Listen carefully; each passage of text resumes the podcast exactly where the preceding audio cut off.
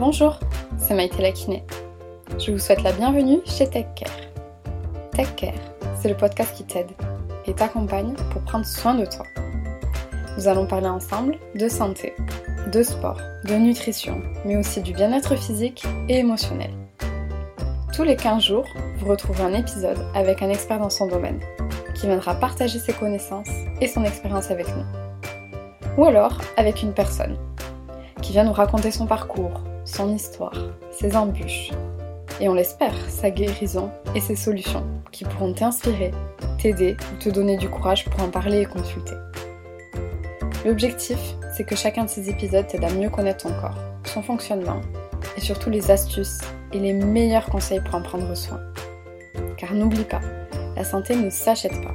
La santé se construit avec des petits gestes du quotidien. Alors si le concept te plaît, n'hésite surtout pas à le partager et à le noter 5 étoiles sur iTunes. Cela m'encourage beaucoup. Et surtout, cela aidera tes proches, ta famille, tes amis, bref, un maximum de personnes à mieux se connaître et à être en bonne santé. Je vous laisse avec l'épisode du jour. Belle écoute. Aujourd'hui, dans Tech Care, nous allons parler d'un sujet qui fait débat, qui fait parler, et qui est à la fois très tabou. Mais avant de commencer, on voulait vous raconter ces histoires. Elle a 18 ans, elle est en terminale. Elle est en couple depuis 3 ans. Elle prenait la pilule, mais il y a 4 mois, sa gynécologue lui a dit d'arrêter car elle fumait. Elle l'a laissé repartir sans contraception. Elle passe le bac dans quelques mois. Ça n'est pas le bon moment. Elle a 39 ans, elle est présidente d'une société qu'elle a créée. Les affaires marchent très bien. Elle voyage beaucoup. Elle s'est mariée il y, a, il y a six mois. Elle remercie le ciel car elle est tombée enceinte, alors qu'elle pensait être infertile. Mais ce n'est pas le bon moment. Elle a 22 ans, elle travaille dans l'immobilier, entre Cannes et Paris. Elle est tombée enceinte, malgré son stérilet. Ce n'est pas le bon moment. Elle a 37 ans, elle est professeure de français. Elle a deux enfants. La dernière a 15 mois et commence à peine à dormir. Il y a encore quelques semaines, elle se réveillait encore cinq ou six fois par nuit. Elle vient de vivre une année compliquée et intense. Sa famille et celle de son conjoint habitent loin. Ils n'ont pas de relais. Elle a besoin de se reposer. Ce n'est pas le bon moment. Elle a 16 ans. Elle vient de Guinée. Elle est arrivée seule il y a quelques semaines. Sur sa route, elle a croisé les mauvaises personnes. Elle a été violée. Plusieurs fois. N'est définitivement pas le bon moment. Elle a 45 ans. Elle travaille dans la fonction publique. Elle pensait être ménopausée. Elle avait fait une croix sur le fait d'avoir un jour des enfants. Elle a eu une courte relation. Ils ne se sont pas protégés. Elle a beaucoup réfléchi avant de venir. Ce n'est pas le bon moment. Elle a 19 ans. Elle a commencé une formation pour devenir vendeuse dans le prêt-à-porter. Elle est musulmane. Elle est avec quelqu'un depuis quelque temps. Elle l'aime. Mais ils ne sont pas mariés. Ses parents, très pratiquants, la mettraient dehors ou pire s'ils apprenaient sa grossesse. On l'informe de ses droits et des aides dont elle pourrait bénéficier. Mais elle n'est pas prête à affronter le jugement de ses parents. Ce n'est pas le bon moment. Elle a 38 ans, elle a deux enfants, elle fait des ménages. Son mari a perdu son travail. Ils viennent de Moldavie, ils n'ont aucune ressource. Elle aurait aimé avoir un troisième enfant, mais elle ne peut pas l'accueillir. Pas dans ces circonstances. Et pas sans détériorer davantage le quotidien de ses aînés. Ce n'est pas le bon moment. Elle a 32 ans, elle est infirmière libérale. Elle a une vie sexuelle intense. Elle prend la pilule, mais elle a des oublis. Elle ne sait pas de quand ni de qui est la grossesse. Ce n'est pas le bon moment. Toutes ces petites histoires pour vous dire qu'il n'y a pas de profil type à l'avortement. Peu importe l'âge, la situation économique ou la contraception. Une femme sur trois aura recours à l'IVG dans sa vie. Mais ici, pas de jugement, pas de prise de parti. Aujourd'hui, l'IVG est un droit. Nous tenions à vous informer sur ce droit. Dans cet épisode, nous avons peu parlé de la place des hommes dans cette situation. Ils en font aussi partie, bien que la décision finale ne leur appartient pas. Essayons de ne pas les oublier, de les inclure autant dans la contraception que dans le suivi d'une IVG. Je vous laisse avec l'épisode. Bonjour à toi, donc euh, tu es la créatrice du compte Instagram La vie privée des femmes, donc bienvenue chez Tech Care pour venir nous parler d'un sujet aussi tabou qu'est l'avortement, aussi appelé IVG pour interruption volontaire de grossesse. Mais avant de parler plus en profondeur de ce sujet, je vais te laisser te présenter. Alors du coup, euh, j'ai créé La vie privée des femmes il y a quelques mois parce que euh, j'ai commencé mon internat de gynécologie médicale en novembre et j'ai appris énormément de choses en matière de gynécologie qui aurait pu tout aussi bien me servir en tant que femme. Et je me suis dit que c'était dommage de tout garder pour moi et que donc j'allais le partager à travers Instagram. Euh, je préfère garder l'anonymat pour plusieurs raisons, notamment parce que j'ai envie de pouvoir continuer à m'exprimer de façon libre sur cette page euh, et de pas entraver euh, le secret médical. Donc c'est un choix de ma part. Et comment t'en es venue à devenir interne en gynécologie? Alors j'ai choisi la gynécologie médicale parce que j'étais passionnée par la santé des femmes. Euh, j'ai beaucoup hésité avec la gynéco-obstétrique, euh, où il y a beaucoup plus de chirurgie, où on va en salle de naissance, on ne fait pas en gynécologie médicale. Mais euh, d'une part, j'ai deux enfants et du coup j'avais envie quand même de les voir grandir. la gynécologie obstétrique est une spécialité passionnante mais très exigeante. Et d'autre part, dans la gynécologie médicale, il y a des choses qu'on approfondit beaucoup plus qu'en gynécologie obstétrique dont l'orthogénie, donc tout ce qui est euh, notamment euh, avortement, mais également contraception et tout ce qui est endocrinologie. Donc pour moi, c'était la spécialité donc, que, je, que j'ai choisie euh, pour toutes ces raisons. C'est génial. Et puis aussi, surtout, tu as quand même un peu plus un suivi des patientes, non? Oui, tout à fait. Bah, la gynécologue euh, médicale suit sa patiente, on peut les suivre donc de la puberté, euh, même avant. Les gynécologues pédiatriques, c'est pas pas ce que je souhaite faire, mais de la puberté euh, bah, à la fin de la vie, hein, parce que le suivi gynécologique est essentiel chez les femmes, donc au moins une fois par an, même sans pathologie. Après, un gynécologue obstétricien peut aussi s'installer en ville et suivre une patientèle de la même façon que, qu'un gynécologue médical. Mais entre guillemets, il aura plus d'embûches pour y arriver. D'accord. Oui, c'est intéressant. Et du coup, euh, dans ta pratique en tant qu'interne, tu as été confrontée du coup à l'IVG. Est-ce que tu peux expliquer ce que c'est?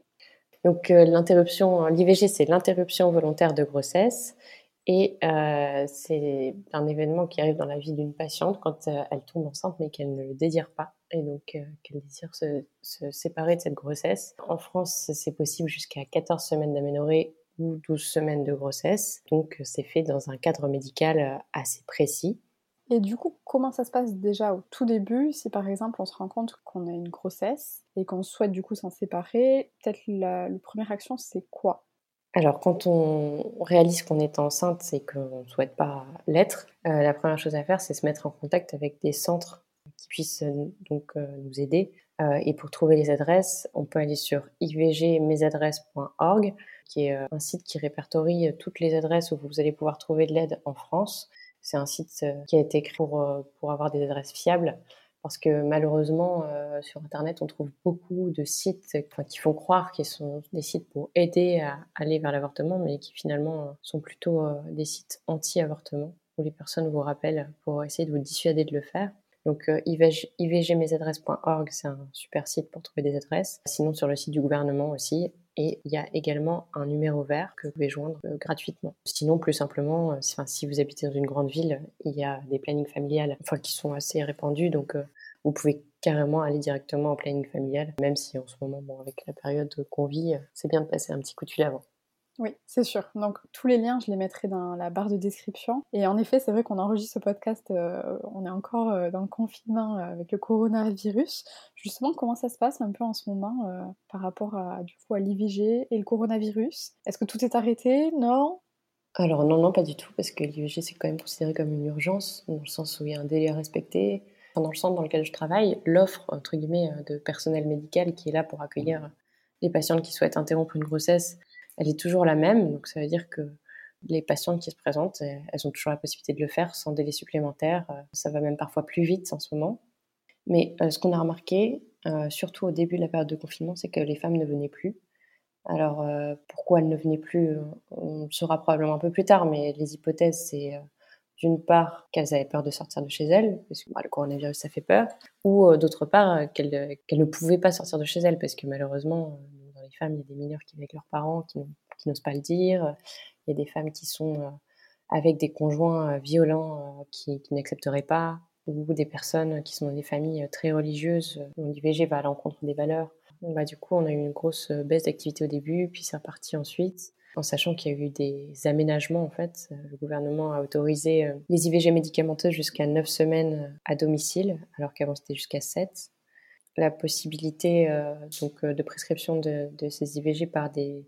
Normalement, jusqu'à 7 semaines, c'est possible par des sages-femmes et des médecins généralistes. Et de la même façon, ça a été tendu à 9. Donc voilà, il y a quand même eu des choses euh, pour faire en sorte que les choses se passent le plus facilement possible. Mais on aura que du, on aura du recul après tous ces événements, quoi, parce que là, on est encore dedans. Mais du coup aussi, avant l'IVG, il y a quand même la pilule du lendemain. Est-ce que tu peux nous rappeler euh, quand est-ce qu'on peut prendre la pilule du lendemain? Comment? Qui c'est qu'on doit aller voir? Voilà, toutes ces conditions-là. Alors, euh, donc la pilule du lendemain, elle se prend après un rapport à, risque et elle peut se prendre, donc euh, il y a deux pilules différentes. La Norlevo, qui est la plus ancienne et la moins chère, qui peut se prendre jusqu'à trois jours après le rapport à risque. Alors, plus on, la prend tôt, plus c'est efficace. Donc, l'idéal, c'est de le prendre bah, vite possible. Mais jusqu'à trois jours, euh, il y a encore de l'efficacité. Et euh, ensuite, il y a la Elawan qui est plus récente, qui coûte plus cher, qui elle est prenable jusqu'à cinq euh, jours après le rapport à risque. Donc les deux, ça se trouve en pharmacie, sans ordonnance. Quand il y a une ordonnance, c'est remboursé, donc c'est un peu mieux, mais quand, y a pas, quand on n'a pas la possibilité d'en avoir une, surtout dans, sur le site de l'urgence, bah, on peut y aller et donc débourser quelques euros pour la Norlevo, c'est un peu plus cher pour la Elawan. Pour les mineurs, c'est gratuit et anonyme. Et il ne faut pas oublier aussi euh, le stérilet au cuivre, qui est un moyen de contraception d'urgence qui est souvent oublié, mais qui nécessite un peu plus de, enfin, ça prend un peu plus de temps parce qu'il faut aller voir un gynécologue ou un médecin pour, pour faire la pause et puis euh, faut, c'est un moyen contraceptif qui, qui normalement est mis pour, pour plus longtemps entre guillemets, mais euh, il faut pas l'oublier parce que c'est un moyen contraceptif euh, d'urgence. En fait, c'est le plus efficace. D'accord, tu vois, ça je le savais pas. Et donc, c'est-à-dire que par exemple, une patiente qui, on va dire, qui était sous pilule, qui s'est rendue compte qu'elle avait oublié de prendre sa pilule, mais qu'elle avait eu un rapport. Bah, si elle envisage de le stériler, c'est idéal, quoi. Elle, enfin, ça, elle le met dans les 5 jours et elle est protégée, puis après, elle a son stérilet. Ah, d'accord, tu vois, c'est bon à savoir. Du coup, là, bon, faut quand même, je pense, appeler sa gynéco en essayant de lui expliquer que c'est peut-être potentiellement aussi urgent. Ouais. Alors après, dans les plannings aussi, hein, ça se fait. Et les plannings, euh, bah, les disponibilités, souvent, on prend des urgences. Mais tu vois, c'est bon à savoir. On vient d'apprendre, enfin moi personnellement, je viens d'apprendre quelque chose. Et donc, si malheureusement on se rend compte euh, après 5 jours de la grossesse, comment ça se passe? Euh, Comme je disais tout à l'heure, le délai euh, en France pour l'IVG, c'est 14 semaines d'aménorrhée, donc 12 semaines de grossesse. Donc en fait, pour savoir si on est dans les délais, etc., le mieux c'est quand même de faire une échographie pour dater la grossesse sachant que c'est pas complètement obligatoire dans les textes, mais que c'est la plupart du temps c'est fait parce que déjà on veut s'assurer que la grossesse elle soit bien dans l'utérus, parce que si c'est une grossesse extra-utérine, la prise en charge change. Et puis pour euh, la taille de, l'embryon, en fait, qui va nous donner un âge de grossesse. Sachant que euh, parfois, il y a des femmes, euh, je pense à une patiente que j'ai vue il n'y a pas très longtemps, dont j'avais raconté l'histoire sur ma page, elle pensait être enceinte de, quelques semaines et en fait, elle était de, presque, enfin de plus de 14 semaines d'aménorrhée parce que il arrive qu'on saigne même enceinte et qu'on peut, on peut prendre ça pour des règles. Donc en fait, c'est assez essentiel quand même d'avoir une datation de la grossesse. Donc on fait une échographie, on fait souvent aussi une prise de sang. Dans la prise de sang, on dose classiquement les bêta-HCG qui sont les hormones de grossesse et elle permet aussi de définir le groupe sanguin de la patiente, qui est euh, donc essentiel à l'IVG, parce que une des complications d'IVG, on en parlera peut-être plus tard, mais c'est l'hémorragie.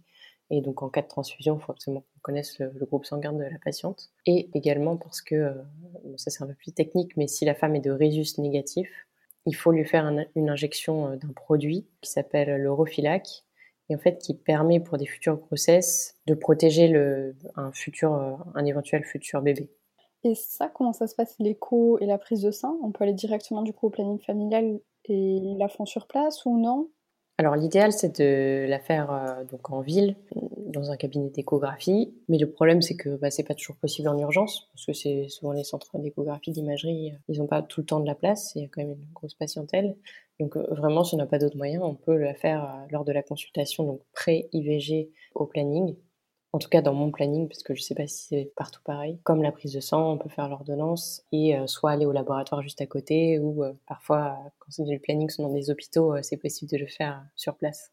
Donc le mieux, ça reste quand même peut-être d'appeler son planning familial de proximité pour savoir comment ça se passe et qui, eux, donneront les, meilleurs conseils. Et du coup, parce que même l'échographie, je pense que c'est important de le dire, et la prise de sang aussi, j'imagine que c'est remboursé que sur prescription médicale.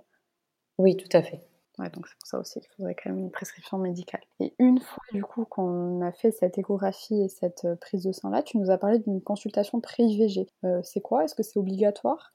Alors euh, oui, c'est obligatoire. En fait, la consultation pré-IVG, c'est une consultation médicale qui va permettre de déterminer ce qui est possible de faire en tant comme méthode et également de vérifier qu'il n'y a pas de contre-indication à une ou l'autre méthode pour la femme. Donc la consultation pré-IVG, ça dure environ 30 minutes et en fait, on fait à la fois le tour euh, des antécédents médicaux euh, de la patiente et de sa famille, euh, de savoir son passé gynécologique, éventuellement obstétrical. Et ensuite, donc ça c'est la première partie, puis ensuite on va détailler un peu plus la partie donc IVG, donc ce qui l'amène ce jour-là. donc de déterminer un âge de grossesse selon l'écho, mais également donc son groupe sanguin, voir où elle en est au niveau des dépistages des, des IST, donc des infections sexuellement transmissibles, où elle en est en fait aussi d'un point de vue gynécologique euh, global. Enfin, il n'y a pas de personnes type euh, qui viennent au planning familial, hein, pas du tout. Mais euh, parfois, il y a des femmes qui sont complètement sorties du système de soins. Et donc, en fait, les voir à ce moment-là, ça va aussi leur permettre de récupérer un suivi gynécologique régulier, de pouvoir faire les dépistages classiques qui sont recommandés à tout le monde, notamment donc les frottis, palpation mammaire, même juste euh, pose de spéculum pour regarder qu'il n'y a pas de, qu'il a rien. Donc voilà, donc en fait ça va aussi euh, permettre tout ça. On va réexpliquer aussi la contraception euh, s'il y en a besoin et savoir si on, pose un implant ou un stérilet lors de l'IVG. On réexplique tout ça et puis à la fin, donc on, on, on également les méthodes possibles. Donc parfois les deux méthodes sont possibles, donc médicamenteuse et instrumentale. Donc ça c'est quand on est avant 9 semaines d'aménorrhée. Parce qu'on est d'accord que le choix du moyen, il n'est pas. À part si on rentre dans les semaines d'aménorrhée, comme tu as dit, la patiente a le choix. La patiente a le choix jusqu'à 9 semaines d'aménorrhée. D'accord. S'il n'y a pas de contre-indication médicale, euh, si, voilà. Mais la plupart du temps, elles ont le choix jusqu'à 9 semaines. Et après 9 semaines, alors en fait, après 9 semaines, euh, c'est pas illégal de faire un IVG médicamenteux. C'est juste que d'un point de vue des risques, euh, de la douleur, euh, du vécu des patients, c'est recommandé. Donc les gynécologues ont recommandé que ça se fasse de façon instrumentale. Dans certains centres, et c'est un peu triste, euh, lorsque la femme est un peu sans ressources, l'IVG médicamenteux coûte moins cher, donc ils vont faire des IVG médicamenteux au-delà de 9 semaines d'aménorrhée. Oui, c'est-à-dire sans prendre en compte en fait le fait que ça risque d'être peut-être plus douloureux pour la patiente. Plus douloureux, plus de complications. D'accord, parce que aussi on le rappelle, on a parlé un tout petit peu de prix, mais euh, comment ça se passe pour une consultation euh, du coup pré-IVG, l'IVG Est-ce que la patiente doit payer? Comment ça se passe? L'IVG est remboursé à 100% euh, donc pour les femmes qui ont une couverture sociale. Je, ne sais pas si c'est dans tous les centres d'IVG pareil, mais en tout cas dans celui dans lequel je travaille, il n'y a pas d'avance de frais. D'accord.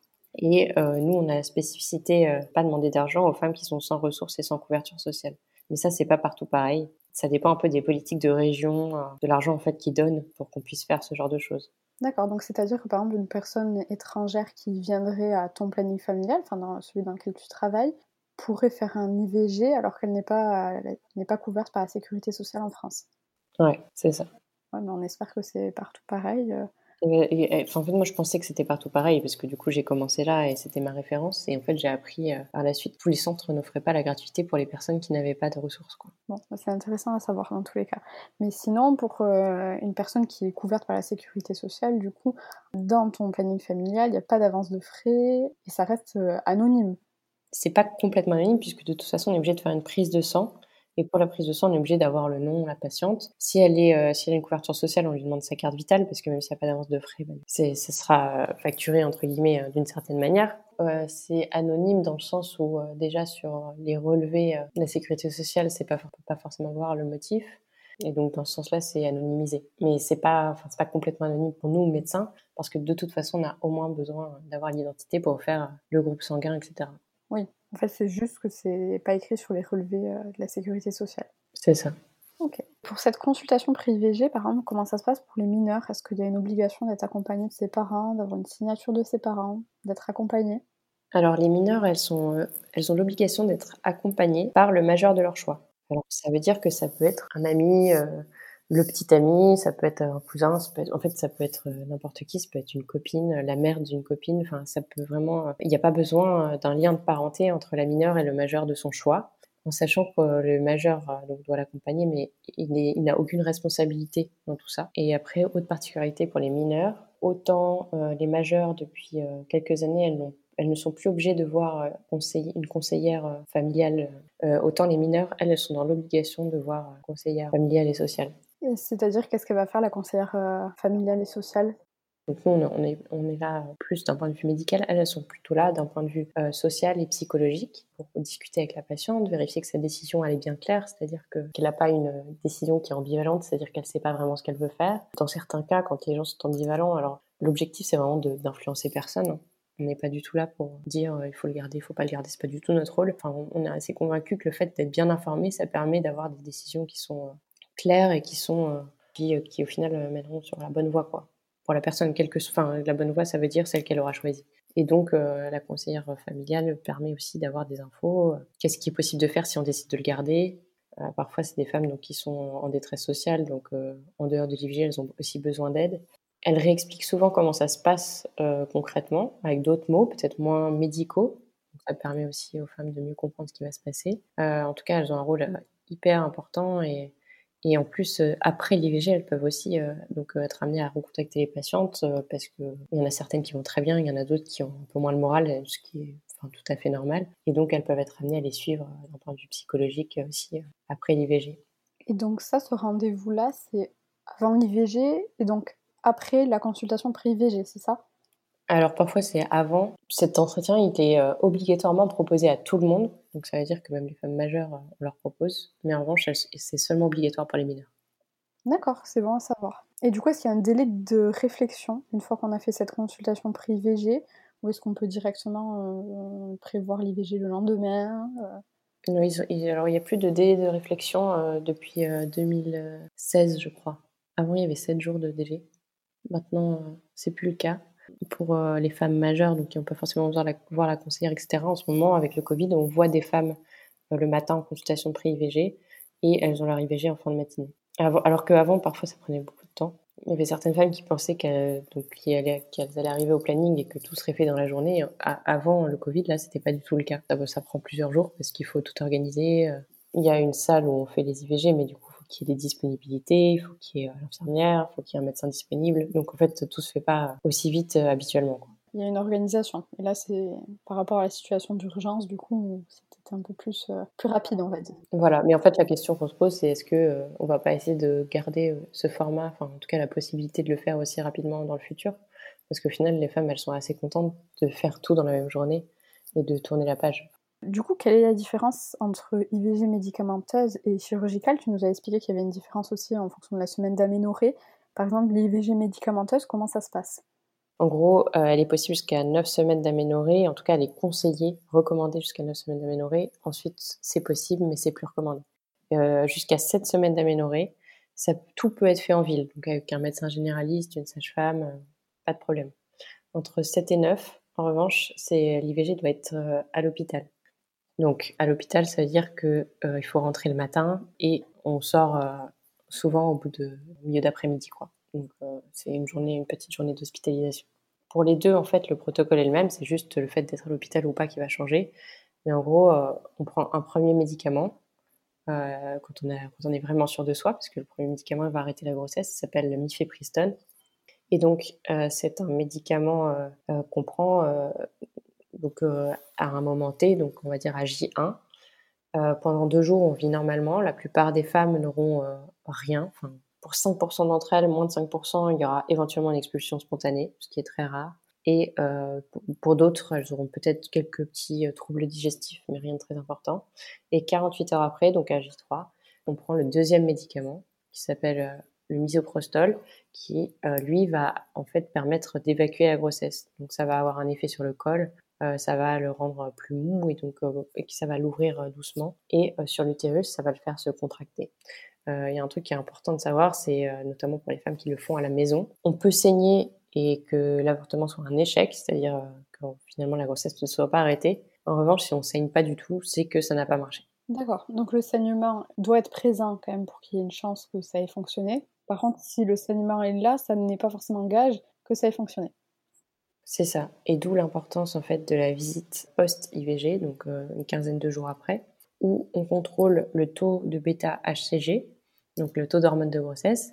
Il faut qu'il ait diminué d'un certain, certain pourcentage pour dire que c'est un succès. Et euh, c'est vrai qu'on a un problème avec ça, c'est qu'il y a beaucoup de femmes qui ne se présentent pas donc à ce rendez-vous post-IVG et qui sont peut-être, euh, enfin, ça arrive qu'elles soient encore enceintes et sans le savoir en fait. Donc ce rendez-vous il est crucial et pour contrôler justement euh, ce taux et donc de vérifier que, que ça ait bien marché. D'accord. Et on vérifie ce taux par prise de sang. C'est ça. En gros, il faut que ça ait diminué de plus de 90%. Et cette prise du coup de médicaments, le premier, si j'ai bien compris, ça peut être fait avec un médecin, une sage-femme, euh, etc. Et le deuxième, du coup, on peut le faire à la maison. Il n'y a aucune obligation de le faire avec un professionnel de santé. C'est ça, le premier, c'est devant un médecin sage-femme. Et le deuxième, on peut le faire à la maison, donc jusqu'à cette semaine d'aménorrhée. Donc euh, on demande aux femmes, aux patientes qu'elles soient accompagnées parce que euh, du coup, il y a des risques et des complications possibles, dont l'hémorragie. Et ça peut aller très vite et très fort. Et du coup, s'il y a besoin euh, d'être emmené à l'hôpital ou d'appeler le SAMU en urgence, il ne faut pas être seul. Je vous rassure, ça arrive très très rarement, mais euh, ça peut arriver et donc euh, il faut absolument être accompagné. Oui, et puis c'est important de le savoir. Du coup, comment est-ce qu'on peut enfin, est comment est-ce peut savoir qu'on a une hémorragie? Alors, comment on peut savoir qu'on a une hémorragie? On dit aux femmes, si elles remplissent plus de 4 protections en 2 heures, donc les protections c'est des grosses protections, et donc en 2 heures, donc ça veut dire la changer une fois toutes les 30 minutes, c'est qu'il y a une hémorragie. Et donc dans ces cas-là, euh, il faut appeler le SAMU ou aller aux urgences gynécologiques les, plus proches. Il y a des femmes qui saignent comme des robinets ouverts. Alors là, c'est clairement, faut appeler tout de suite. mais dans tous les cas, il faut consulter euh, en urgence et il ne faut pas du tout attendre. C'est normal de saigner beaucoup, mais euh, c'est pas normal de saigner comme un robinet ouvert. Oui, puis je pense qu'il vaut peut-être mieux appeler et qu'on nous dise non, ça va, plutôt que de pas appeler et que ce soit une hémorragie. Bien sûr, ça c'est vrai pour tout. Et euh, est-ce qu'il y a du coup d'autres risques de l'IVG médicamenteux ou d'autres Qu'est-ce que ressentent les femmes en général?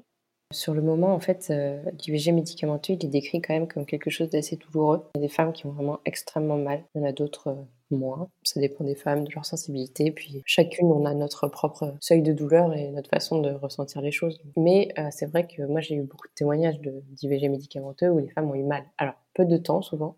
C'est souvent avant l'expulsion et après, ça va beaucoup mieux. Euh, en sachant qu'évidemment, on prescrit des antalgiques pour que ça se passe le mieux possible, mais euh, c'est pas toujours euh, suffisant. Quand ça se passe à l'hôpital, donc entre 7 et 9 semaines, ou même avant, hein, si la patiente le souhaite, l'avantage, c'est qu'on peut passer des médicaments antalgiques par les veines, donc à travers une perfusion, et souvent, c'est beaucoup plus efficace. Et du coup, si on le fait à l'hôpital, ça se passe comment? On vient à l'hôpital du coup pour le deuxième médicament?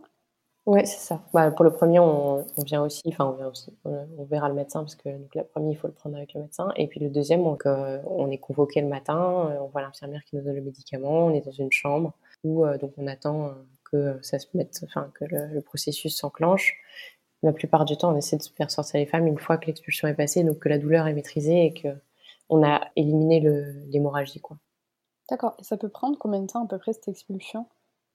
Bah, ça peut prendre, alors euh, globalement, euh, ça peut prendre longtemps, mais enfin, la plupart du temps, c'est dans les 24 heures que ça se fait. En tout cas, au bout de 5 jours, s'il n'y a rien eu, c'est pas normal. Oui, voilà, on peut s'inquiéter euh, au-delà. Et au contraire, par exemple, pour l'IVG instrumentale, comment ça se passe? Alors, l'IVG instrumentale, déjà, il y a deux types d'IVG instrumentale. Il y en a un qui se passe sous anesthésie locale et l'autre sous anesthésie générale. Pour les deux, on prendra le même médicament que pour le premier, c'est-à-dire la mifepristone, le médicament qui arrête la grossesse, le premier dont je vous ai parlé, 36 euh, heures avant l'intervention euh, pour euh, préparer un peu les choses.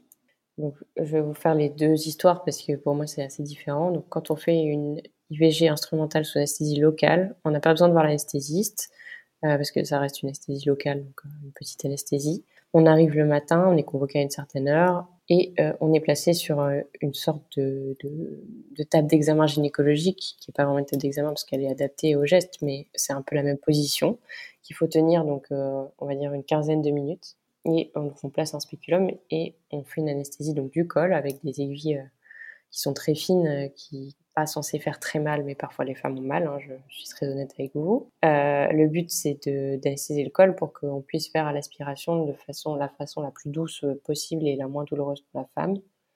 À la fin, on peut passer un stérilet ou un implant si la femme le désire. Euh, là où je travaille, c'est très bien fait. Il y a un super encadrement de la patiente avec une conseillère qui, qui est avec euh, la patiente à la tête. Donc il peut discuter avec elle. Donc soit enfin, soit la femme préfère qu'on lui explique ce qui se passe, ou soit elle veut carrément parler d'autre chose, ou bien elle veut euh, juste s'évader et, euh, faire un peu d'hypnose ou des choses comme ça. Mais en tout cas, elle n'est jamais seule et, on s'adapte vraiment à elle. Et euh, l'IVG, donc sous anesthésie générale, ça, ça se passe au bloc opératoire. Donc il faut avoir vu l'anesthésiste. On arrive le matin à jeun, on part au bloc on est endormi complètement. On fait, en fait, les, gestes sont les mêmes, sauf qu'on fait pas l'anesthésie du col. Donc la femme n'a pas cette douleur de l'anesthésie. Et ensuite, donc l'aspiration est faite. Donc l'aspiration, ça dure très très peu de temps, hein. c'est deux minutes. Et euh, la, patiente peut remonter en salle de réveil le temps qu'elle se réveille, et puis après euh, retourner dans sa chambre d'hôpital, en sachant que dans tous les cas, ces patientes-là, elles restent pas longtemps, quoi. Donc souvent en début d'après-midi, elles, elles repartent chez elles, idéalement accompagnées par quelqu'un. D'accord. Et si je comprends bien, du coup, l'IVG instrumental, on est quasiment sûr qu'il n'y a plus de grossesse. Ouais, euh, l'échec est vraiment. Enfin, s'il y un échec, c'est qu'il y a eu euh, une mauvaise prise en charge, entre guillemets, médicale. En tout cas, là où je suis, on vérifie toujours avec euh, une sonde d'échographie pour voir si la grossesse a bien été évacuée. Au moins, on est sûr. Donc, on vérifie ce qu'on appelle la vacuité utérine.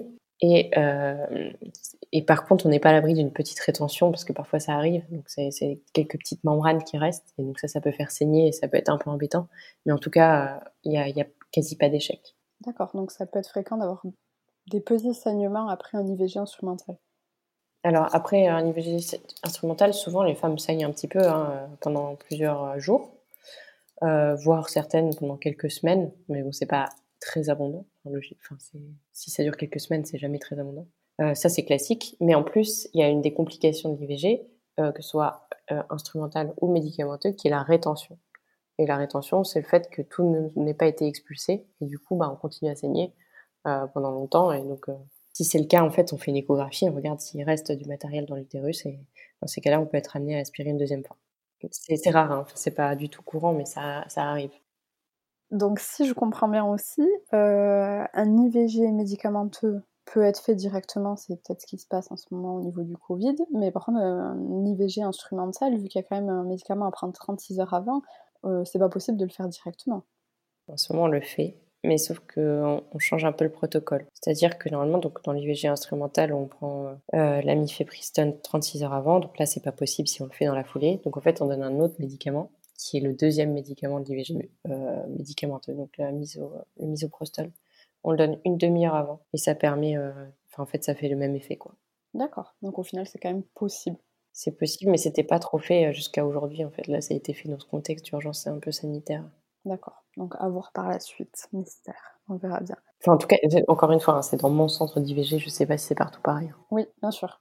Ça, dans tous les cas, je pense qu'on pourra à fond conseiller d'appeler son planning familial et de voir euh, comment ça se passe par chez soi. Et euh, est-ce qu'il y a des risques de pratiquer un IVG, que ce soit médicamenteux, chirurgical? Est-ce qu'il y a un risque d'être stérile? C'est des risques qui sont faibles. Il a surtout pour l'IVG euh, chirurgical. Il y a ce qu'on appelle euh, la possibilité d'avoir des synéchies. Donc les synéchies, c'est un accolement des parois de l'utérus en fait et qui fait qu'il y a des adhérences et donc qui ne permet pas une nidation d'un futur euh, embryon. On dit que c'est pas, enfin c'est pas très compliqué euh, donc à lever ces synéchies parce qu'en fait en passant une petite caméra, en faisant une hystéroscopie, souvent elle se lève d'elle-même, elle disparaît d'elle-même. Mais après ça, peut se remettre euh, ensuite, il peut y avoir d'autres synéchies qui se créent donc c'est un peu un cercle vicieux. C'est quand même relativement rare.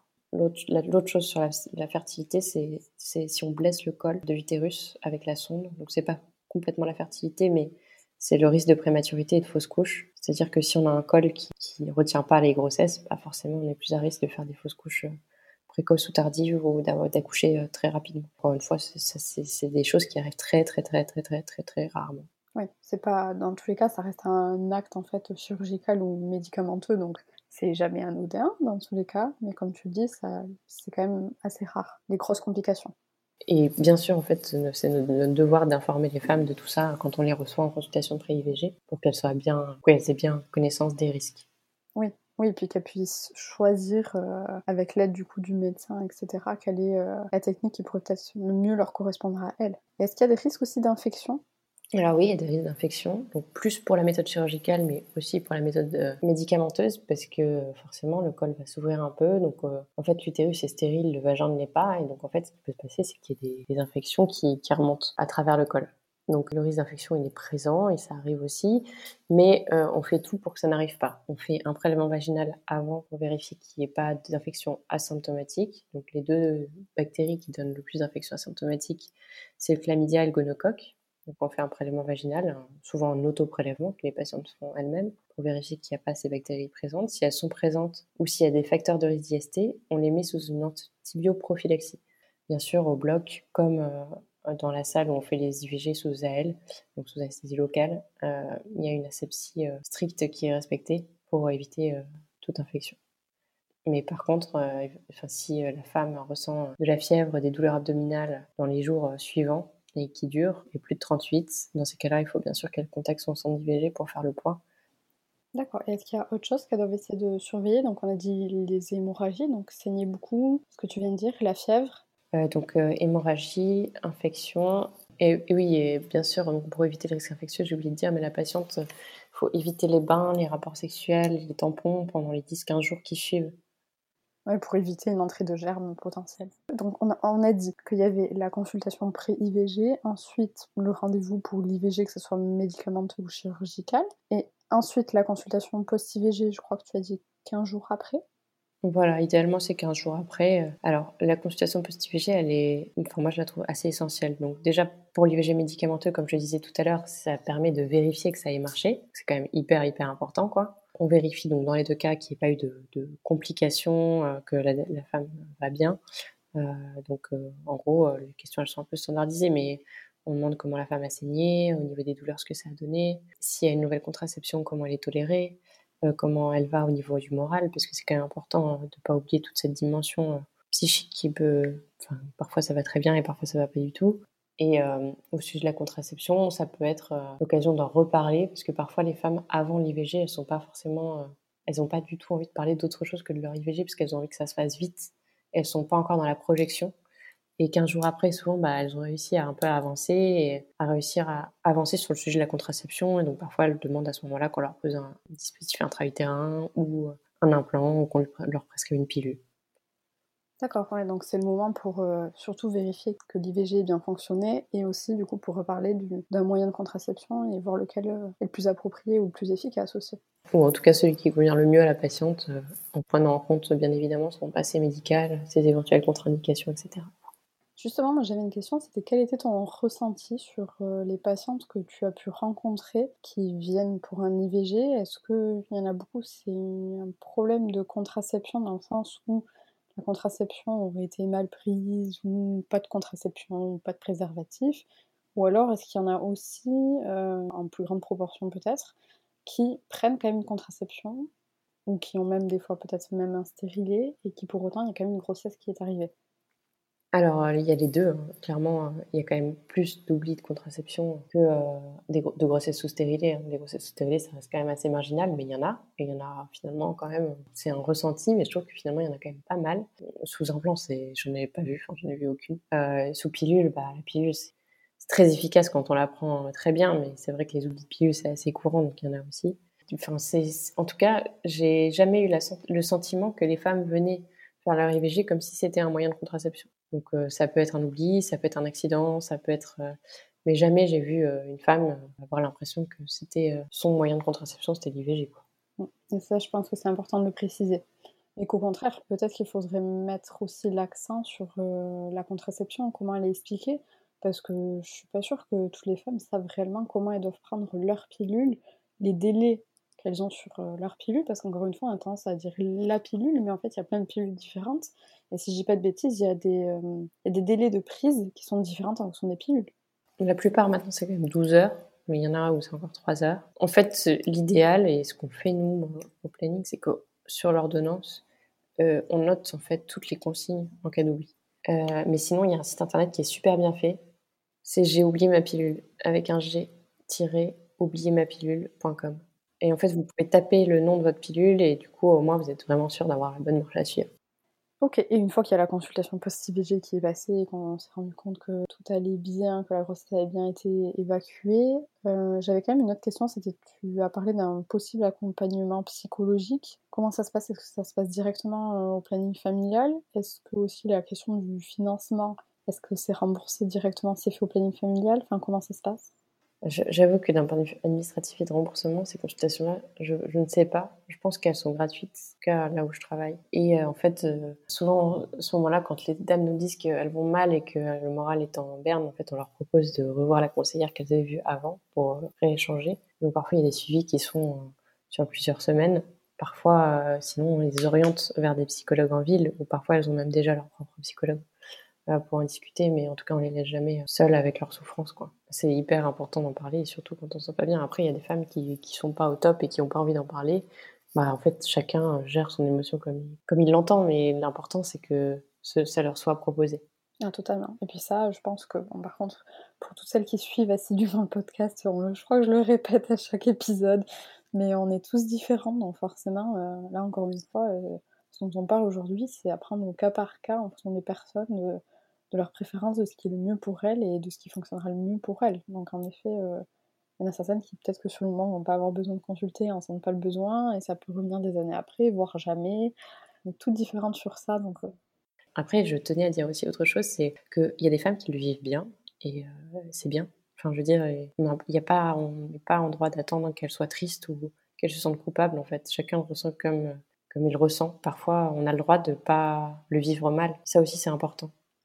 Et de pas se sentir coupable, coupable aussi, je pense. Parce que euh, c'est l'IVG, c'est quand même aussi, euh, c'est un droit, c'est un choix, et c'est une liberté aussi. Tout à fait.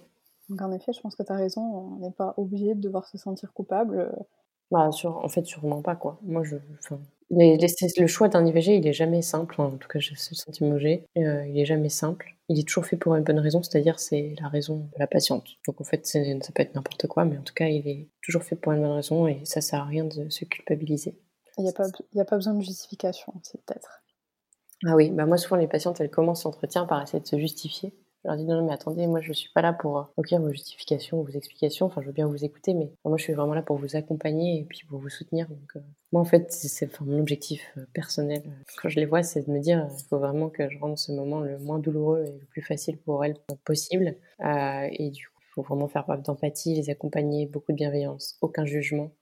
Et après, c'est vrai qu'il y a tout un travail de prévention et d'éducation sur la contraception qu'on fait aussi et qui est vachement important aussi. Mais tu vois, par contre, c'est intéressant ce que tu dis parce que, bon là, ça va peut-être être un débat, mais je suis pas sûre que aujourd'hui en France, tout le monde euh, travaille peut-être comme toi ou et ta bienveillance.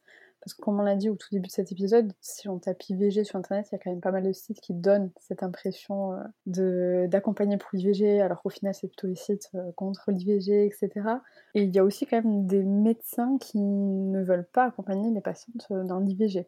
Tout à fait. Euh, donc, euh, il y a la clause de conscience qui permet au médecin en fait de refuser euh, de faire un IVG et enfin avec l'obligation quand même de, la patiente à quelqu'un d'autre. On peut pas juste la laisser entre guillemets en galère seule quoi. Il, y a cette obligation là. Enfin, il y en a beaucoup en fait des médecins qui souhaitent pas faire des IVG. C'est leur choix. la clause de conscience, bah, elle se discute. Ça, fait l'objet de beaucoup de débats. Oui, quelque chose que je trouve assez pertinent dans son existence. enfin, je dirais que pour et contre, hein, mais c'est que euh, faire faire un IVG, une IVG à un médecin qui n'a pas envie de le faire, est-ce que c'est pas une perte de chance, entre guillemets, de bienveillance et d'accompagnement pour la patiente? Ah oui, ah, sur ça, moi je suis entièrement d'accord avec toi.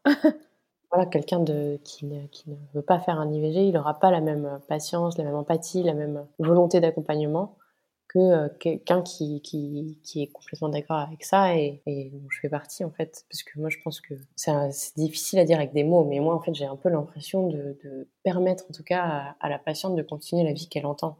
Donc euh, c'est vrai que c'est une interruption volontaire de grossesse et qu'on peut le voir comme une interruption de vie et c'est vrai enfin, entre guillemets. Mais en fait euh, c'est aussi laisser la vie à la patiente quoi en tout cas la vie qu'elle souhaite.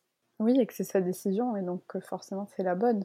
Bah c'est ça mais non, mais je suis d'accord avec toi sur la clause de conscience aussi, parce que moi je le vois par exemple en, tant que kiné. Euh, en tant que kiné, on a un champ d'action qui est extrêmement large. Euh, c'est bien pour ça aussi qu'on est plusieurs à avoir des, spécialités différentes. Et moi, par exemple, je suis spécialisée en rééducation périnéale. Quand je parle avec des amis à moi qui sont kinés, il y en a certaines, elles ne elles comprennent pas qu'est-ce que je fais dans cette spécialité. Et elles ne se verraient pas, par exemple, le faire. Et encore une fois, ce que je comprends, et comme elles, par exemple, des fois, elles peuvent être spécialisées, euh, je sais pas moi, en pédiatrie, par exemple, alors que moi, non. Enfin, et que je n'ai pas forcément envie de le faire parce que je serais peut-être moins bonne là-dedans. Donc, euh, je pense qu'en effet, chez les médecins, vu que c'est pareil, il y a un champ d'action qui est très large. Bah, après, en vrai, il y a, quand même une grosse question d'éthique derrière, parce que euh, les médecins qui refusent de faire les IVG, souvent, ils, ne refusent pas forcément de faire les aspirations, donc c'est exactement la même chose pour des grossesses arrêtées. Donc il y a vraiment la question euh, de, de, bah, éthique, hein, qui, mais qui, qui c'est normal que ça se pose, quoi, de savoir. Euh. Totalement. Et surtout, je pense aussi dans les endroits où il y a peu de médecins, imaginons s'il y a déjà qu'un médecin, je sais pas moi, 40 km à l'alentour et qu'il est contre l'IVG, c'est un frein vis-à-vis des patientes en fait. C'est un peu le problème des fois de certains déserts médicaux où malheureusement ben, les patientes qui vivent dans ces endroits-là ont beaucoup moins de choix et de possibilités que d'autres. Mais ça me fait penser aussi qu'il y a aussi les interruptions médicales de grossesse. C'est à peu près le même processus ou c'est complètement différent? Bah, c'est assez différent. Les interruptions médicales de grossesse, en fait, enfin, c'est fait s'il y a un risque euh, vital euh, de malformation pour le bébé, euh, donc soit des grosses malformations, des trisomies, des choses comme ça, ou pour la mère, donc si ça peut mettre la mère en danger. Donc c'est pas le même processus parce que c'est pas seulement sur la volonté des parents, etc. quand on veut faire une IMG, il faut passer devant un comité qui étudie le dossier. Il faut qu'il y ait deux médecins qui valident la procédure. Il faut avoir des arguments entre guillemets. C'est pas juste euh, nous qui décidons de faire une IMG pour une raison ou pour une autre. C'est vraiment euh, beaucoup plus euh, protocolisé. Il faut qu'il y ait une validation médicale, etc. Mais ce qui est intéressant de savoir, et ce qui a été un peu mis en avant là dernièrement, c'est qu'un IMG peut être fait pour détresse sociale ou psychique de la mère, surtout, donc euh, c'est parfois ce qui est fait, en tout cas c'est ce qui a été suggéré de faire là pendant le confinement, parce qu'il y a beaucoup de femmes qui dépassent le délai parce qu'elles n'ont pas osé sortir. C'est de faire un IMG en, invoquant le fait que la femme, euh, il y a une menace sur sa, sa personne entre guillemets, euh, que ce soit psychique ou sociale. Voilà. Mais c'est pas du tout la même chose en IMG. Et après au niveau des méthodes, enfin clairement la méthode employée, euh, ça peut être une aspiration, mais ça peut aussi être euh, médicamenteux et jusqu'à très tard, euh, le bébé est trop gros de toute façon pour pouvoir faire une aspiration. donc, dans ces cas-là, en fait, on aide. c'est une expulsion par voie basse, en fait, c'est presque un, accouchement, quoi. D'accord, oui, c'était une petite parenthèse qui m'est venue. Est-ce que toi, tu sais les délais qu'il y a dans les autres pays européens? Par exemple, j'entends souvent parler qu'en Espagne, les délais sont différents. Alors, euh, je les connais, mais pas par cœur. Je sais que souvent, euh, quand il y a des dépassements de délai, les patientes sont envoyées euh, aux Pays-Bas, en Angleterre, donc qui sont des pays avec des délais plus, étendus. Après, je sais aussi qu'il y a des pays où l'IVG n'est toujours pas légal. D'accord, c'est vrai que c'est intéressant de le savoir aussi. On a peut-être tendance à l'oublier, vu que maintenant en France, ça fait quand même quelques années que c'est autorisé, on va dire. Mais c'est vrai qu'il y a encore des pays où c'est pas encore un droit façon globale, moi je pense juste que le Plein Fumier, c'est un peu un endroit extraordinaire où il se passe plein de choses enfin, éprouvantes, mais euh, émotionnellement riches, positifs, euh, négatifs, etc. Euh, et moi, je suis vraiment très contente d'en faire partie. et moi, je suis très contente que tu aies pu, que tu accepté de venir sur le podcast pour venir en parler, parce que je trouve que c'est un sujet qu'on aborde pas assez, alors que quand même quelque chose qui est vécu par pas mal de femmes en France. Il y a quand même eu 13 500 jeunes femmes de moins de 18 ans qui ont eu recours à l'IVG. Et en 2013, par exemple, il y a eu 229 000 IVG selon euh, l'HAS, et c'est un chiffre qui est plutôt stable depuis des années. Une femme sur trois aura, enfin, fera une IVG dans sa vie. Ça fait réfléchir. C'est, oui. Donc c'est pour ça que je trouve que ça ne devrait pas être autant tabou. Je suis d'accord avec toi et je suis ravie d'en avoir parlé avec toi. J'espère que j'étais assez claire. En tout cas, bah, n'hésitez pas aussi à venir me poser des questions sur ma page si vous avez besoin. C'est ça. Donc pour le rappeler, ta page Instagram, c'est la vie, des... la vie privée des femmes. Donc on peut le rediriger directement vers, vers euh, ta page. Euh, et encore une fois, si je pense que si elles ont d'autres questions sur l'IVG plus poussées ou si elles veulent faire un IVG, je pense que le plus simple c'est de contacter son planning de, euh, familial de proximité Est-ce qu'il y a un site internet pour le trouver facilement? Bah, Moi, je conseille celui que j'ai conseillé au début, ivgmesadresses.org. Euh, ça, en fait, ça répertorie euh, tous les centres, tous les médecins, tout, tout, ce dont on a besoin si on veut faire une IVG. D'accord, ok, bah parfait. Ben, merci encore, c'était top de t'avoir sur le podcast. Je te souhaite une belle journée et à bientôt sur Instagram. Super, à bientôt. Au revoir. Bravo à toi d'avoir écouté cet épisode jusqu'au bout. Pour conclure, l'IVG ça fait mal. Physiquement, psychologiquement, ça dépend de chacune. C'est un peu comme une cicatrice enfouie. On n'y pense plus. Puis elle se réveille lors de rendez-vous médicaux ou en retombant sur des articles parlant de l'IVG. On aurait tout aimé éviter cette étape dans notre vie. Mais laissons la culpabilité de côté et soyons reconnaissantes de toutes ces personnes qui se sont battues pour rendre l'IVG possible dans des conditions dignes et sécuritaires. Merci.